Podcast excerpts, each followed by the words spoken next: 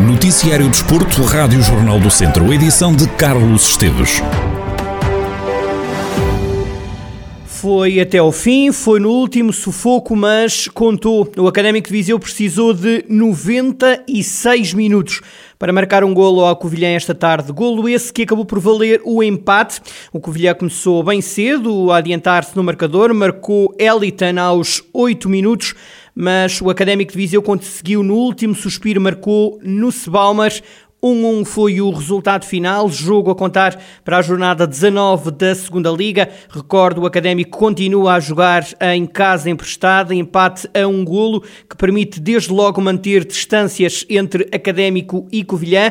O Académico com este empate passa a somar 22 pontos, tem nesta altura dois jogos a mais relativamente ao Farense, que é a equipa que está em lugar de play-off. Académico tem dois jogos a mais, mas nesta fase oito pontos relativamente de vantagem relativamente à equipa de Faro. É um empate que se pode revelar importante nas contas para já da manutenção, que nesta altura são as contas que o académico pode e deve fazer. Ora, e numa análise ao que o novo treinador do académico veio trazer, ouvimos um adepto academista, Vasco Saraiva, que sobre o futebol que a equipa joga defende que o novo treinador Pedro Ribeiro trouxe novidades táticas ao clube. Julgo que neste caso não estaremos apenas a falar do clichê de chicotada psicológica, até porque hum, as mudanças táticas e mesmo a nível de 11 foram evidentes. Um, Zé Gomes uh, utilizou bastante o esquema de três centrais com um 3-5-2 e Pedro Ribeiro, quando chegou, uh, alterou então para um 4-3-3, claro. Mas nem só de mudanças táticas se fez a liderança de Pedro Ribeiro. Mesmo a nível dos jogadores foram evidentes as mudanças por parte de Pedro Ribeiro. É verdade que assim que Pedro Ribeiro chega, a semana é bastante atribulada com todos os casos de Covid-19 registados no académico, mas a verdade é que Pedro Ribeiro teve a coragem e a ousadia de dar minutos a jogadores que, que ou pouco tinham ou, ou, nada tinham. O caso de Miguel Sena, um jogador que já cá estava desde a época 2019-2020, foi emprestado no ano a seguir ao Lusitano de Vildomingos, mas até então tinha zero minutos contabilizados pela camisola do Académico. A verdade é que o jogador até cumpriu, cumpriu bem e teve uma segunda oportunidade eh, contra o, contra o Casa Pia, mesmo já Pedro Ribeiro com praticamente todos os jogadores disponíveis. Recordo que Miguel Sena não foi o único caso, temos aqui o caso de Erickson, um jogador pouco utilizado até então por Zé Gomes. André Claro também foi aposta inicial nos dois jogos. E em declarações prestadas à Rádio Jornal do Centro, ainda antes deste jogo que o Académico acaba de empatar frente ao Covilhã, Acho que Saraiva considera que é uma vergonha o académico continuar sem jogar em Viseu.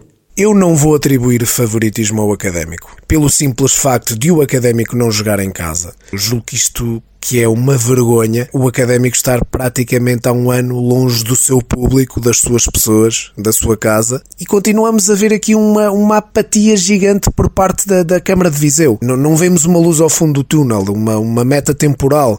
Quando é, que, quando é que o académico poderá regressar a casa? Não, não sabemos nada. Continua aqui uma apatia grande. Isto prejudica o académico de uma forma, de uma forma brutal. Jogamos sempre em campo neutro isto tem o efeito nocivo que, que, que, nós todos conseguimos depreender. Vasco Saraiva, adepto do Académico de Viseu, o Académico que, recorda, empatou a um golo frente ao Covilhã, esteve a perder praticamente durante o jogo todo, Paná assistiu, Daniel Nussbaumer fez o gol do empate aos 96 minutos. Foi literalmente no último suspiro que o Académico conseguiu chegar a este empate. Jornada 19 da Segunda Liga. O Tondela perdeu em casa contra o Vizela, derrota por 3-2, que deixa o Tondela muito próximo dos lugares de descida. Tondela que esteve em vantagem por duas vezes, mas foi o Vizela quem ficou com os três pontos. No final do encontro, Paco Ayestaran, treinador dos Beirões, diz ter sentido que o Vizela entrava na área do Tondela como se estivesse no pátio da casa dele. Quando digo que todos estuvimos mal, eh, me incluyo. Es decir, eh, a perder algo del medio campo, independientemente de que al final el juego se definió en los, en los, en los áreas. Y en nuestro área estuvimos muy fracos, y con mucha falta de agresividad.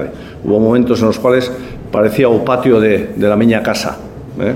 tal y como eran ellos capaces de llegar dentro de grande área.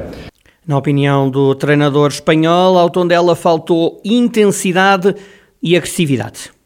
Lógicamente no esperaba eso, pero es cierto que un juego en el que no estábamos a jugar bien, en la primera parte no estábamos a jugar bien, a pesar de todo fuimos capaces de acabar la primera parte ganando 2-1 y a partir de en la segunda parte creo que fuimos nos, independientemente que hay que dar mérito a Visela, ¿eh? porque acreditó, fue intenso, fue agresivo y nos, al contrario, pues no tuvimos la intensidad suficiente ni la agresividad suficiente en nuestro área para equilibrar Do lado do Vizela, o treinador Álvaro Pacheco entende que os minhotos foram os melhores em campo. Ora, esta derrota do Tondela deixa a equipa Beira muito perto dos lugares de descida. O Tondela tem apenas um ponto acima da linha de água. Os Beirões somam nesta fase 17 pontos.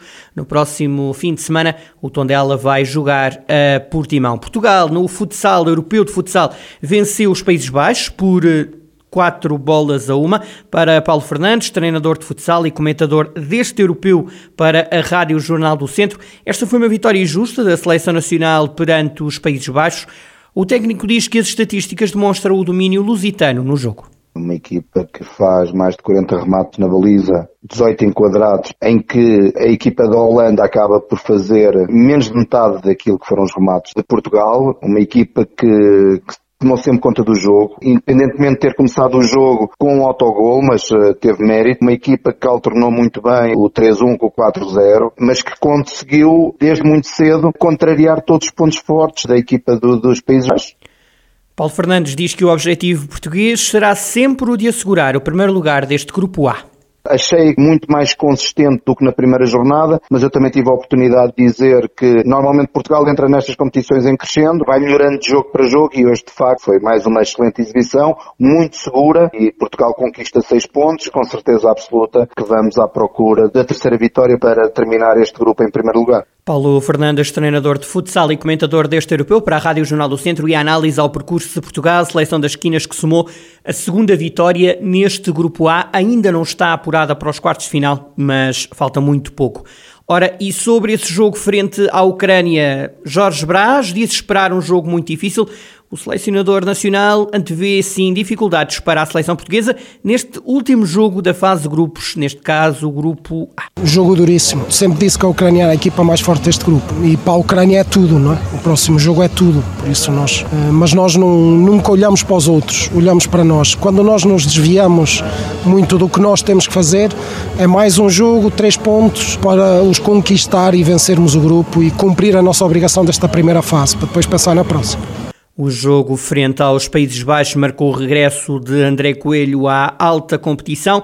André Coelho, atleta natural de Nelas, que voltou depois de ter estado em isolamento por causa da Covid-19. Sinto muito feliz, eh, só poder pisar este palco para mim foi uma, foi uma felicidade enorme. Foram sete dias duros eh, longe, longe dos, meus companheiros, dos meus companheiros de equipa, mas eles também me apoiaram sempre, todo o staff, e agora estou de volta, sou mais um aqui apenas para ajudar esta equipa a alcançar todos os objetivos. André Coelho, jogador natural de Nelas, que depois de ter testado positivo, volta agora à ação por eh, Portugal. Portugal é então líder do grupo A, tem seis pontos a Ucrânia e os Países Baixos têm 3 pontos, a Sérvia ainda não pontuou. Quer isto dizer que na última jornada, que está marcada para sexta-feira, Portugal garante a qualificação, mesmo que perca por 4 golos com a Ucrânia. Os portugueses podem até perder por mais, desde que os Países Baixos não ganhem à Sérvia.